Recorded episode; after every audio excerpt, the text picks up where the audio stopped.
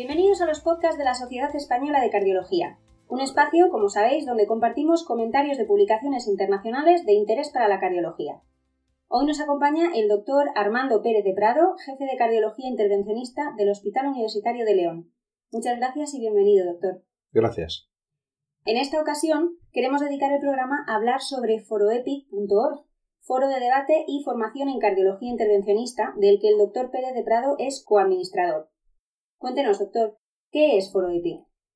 ForoEpic es un espacio, realmente pretendemos que sea un espacio de debate, de revisión, de análisis y de ah, intentar extraer conclusiones basado en casos prácticos que nos aportan eh, nuestros compañeros o propios en los que utilizamos como, como, base para establecer un debate revisar la bibliografía, revisar las evidencias publicadas e intentar llegar a conclusiones que podamos aplicar posteriormente.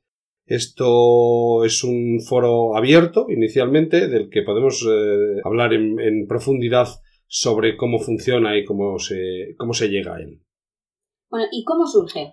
Foro Epic es el heredero, por decirlo de alguna manera, de una idea que tuvo el doctor Juan Luis del Can que fue mi jefe de cardiología en el Hospital Guerrero Marañón en, los años en los que hice la residencia y decidió utilizar las nuevas tecnologías para compartir sus casos y poder discutir eh, el día a día de sus casos con el resto de los compañeros. Este era el, eh, la, página web, la dirección era ForoIC y a partir de este foro que ha estado unos años en repensamiento, en que se, cuando se jubiló el doctor Del Can y yo era su coadministrador, lo paramos y reanalizamos o hemos estado dos años pensando cómo podíamos eh, eh, rearrancarlo y si tenía sentido, si valía para algo, si eh, valía en sus condiciones o podíamos aprovechar la nueva tecnología o podíamos darle vueltas. La filosofía general está heredada totalmente de Foroic y ahora aprovechamos nuevas herramientas informáticas y de comunicación que nos ayudan.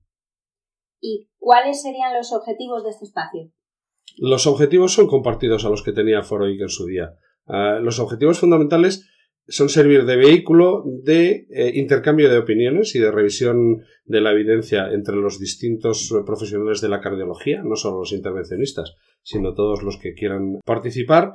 Y los objetivos son fundamentalmente formativos, en el sentido de ir buscando la docencia, pero también la distancia, el aprender tanto como enseñar, eh, a través de casos prácticos. Y la idea, evidentemente, como es un foro fundamentalmente formativo, pues eh, la idea es fundamentalmente acreditar esta formación, no solo ejercerla, sino acreditar que ha sido efectiva. Y de hecho, en ese sentido, ah, hemos eh, tenido como objetivo inicial siempre acreditar esta formación en los organismos que lo hacen. Por una parte, en la Comisión de Acreditación de la Sociedad Española de Cardiología, que ya nos ha concedido los créditos pertinentes y con la que estamos explorando además las nuevas formas de evaluar hasta dónde ha sido ah, positiva la formación y eso es uno de los objetivos, ser innovadores en el aspecto de formación y lo intentaremos también con los créditos del Sistema Nacional de Salud para que sean créditos universalmente aceptados. Una de las cosas interesantes también de, esta plataforma es la fórmula de, de, intercambio de conocimiento, ¿no? ¿Cuál es el papel del alumno y del profesor en este espacio?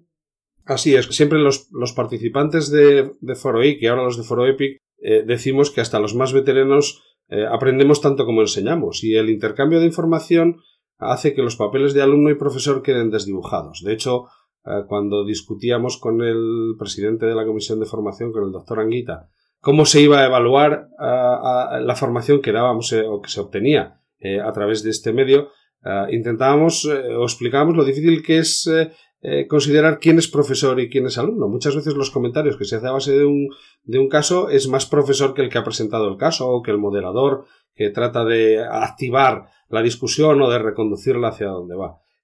los papeles de alumno y profesor están absolutamente solapados. Yo he aprendido tanto y creo que todo el mundo puede decir lo mismo como probablemente enseñado, o eso me dice la gente, y eso hace que sea una nueva forma o un nuevo enfoque de la formación, en el que todo el mundo expone sus experiencias o sus últimas revisiones bibliográficas y las comparte con los demás. Si hubiera créditos docentes y discentes, habría que dárselos a todo el mundo, porque sería lo mismo. ¿Cómo es la participación en foroepic.org? ¿Cómo se puede participar en él? Foroepic, desde que nació, es abierto, es abierto en cuanto a la lectura. No, no podemos hacer lo mismo con la participación, con los comentarios, pero sí podemos hacerlo en cuanto a la lectura. Entonces, cualquier eh, usuario que quiera entrar en la dirección de foroepic.org eh, puede hacerlo y puede leer los casos que están colgados en este momento. Evidentemente, los comentarios y la inscripción para obtener los créditos de acreditación ya requieren hacer una nueva, una cuenta de la que los administradores, bueno, pues analizamos quién la pide, porque es sorprendente la cantidad de intentos de intromisión en este sentido y tenemos que mantener un respeto a la protección, a la ley de protección de datos en este sentido, con lo cual analizamos. Pero cualquiera que quiera participar, primero de forma pasiva leyéndolo puede hacerlo libremente, no hace falta registrarse y el registro es absolutamente libre para los que quieran participar poniendo un comentario o haciendo los exámenes que haremos finales con preguntas de cada uno de los casos para obtener la acreditación como de difíciles van a ser esos exámenes? Los exámenes deberían ser para que aprobara todo el mundo, no el 80%, sino todo el mundo. Quizá incluso los que ponemos los casos lo tengamos más difícil, porque pensamos que sabemos los resultados, pero irán enfocados evidentemente a medicina basada en la evidencia. Los exámenes tienen que ir basados no a la experiencia, sino a las publicaciones que en este momento se están citando bastante y eso sirve. Eso es una herramienta muy importante de, de ayuda a los profesionales que entramos. Ya como última pregunta, ¿cuál es su principal aportación de cara a la formación en cardiología intervencionista? Yo, creo que eh, la necesidad de este tipo de herramientas viene dada por la velocidad a la que la información se transmite. es más fácil obtener los resultados o saber qué se ha presentado en el último congreso de lo que sea desde tu casa que cuando estás allí. Porque desde tu casa puedes seleccionar a toda velocidad a través de Internet, puedes seleccionar lo que te interesa, lo que no te interesa, filtrarlo y estudiarlo más críticamente que cuando estás en los congresos. No es lo mismo, evidentemente, el intercambio de información con otros compañeros, pero ahí es donde podemos entrar utilizando esa herramienta. Entonces, con esos casos que todos hemos tenido, porque todo el mundo cuando lleva un tiempo trabajando en esto dice, yo tuve un caso como ese.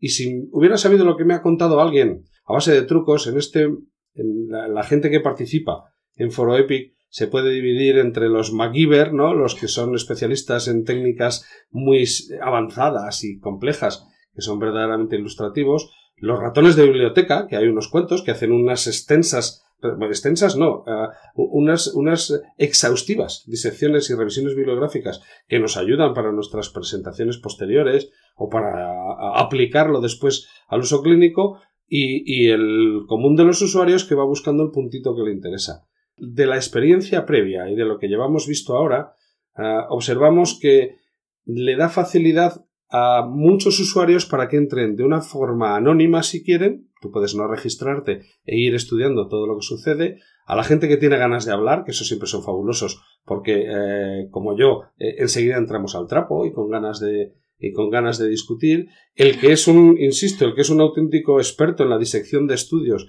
y nos da una información vital para después eh, sacar conclusiones.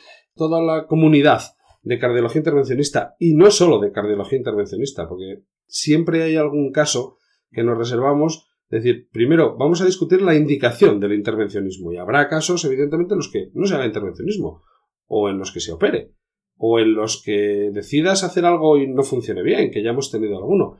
La realidad, lo que pretende esto es ilustrar la realidad y sacar, ser capaz de comunicar tu experiencia y recibir no solo los resultados de otros centros, sino la experiencia del que la aplica. Y desde que me dijiste esto, esto ha ido mucho mejor. Yo invito a todos los que quieran, ya insisto, la entrada es libre y queremos mantenerla así, si no hay ningún problema. Somos bastante estrictos en la vigilancia de la protección de datos para que no haya conflictos con eso.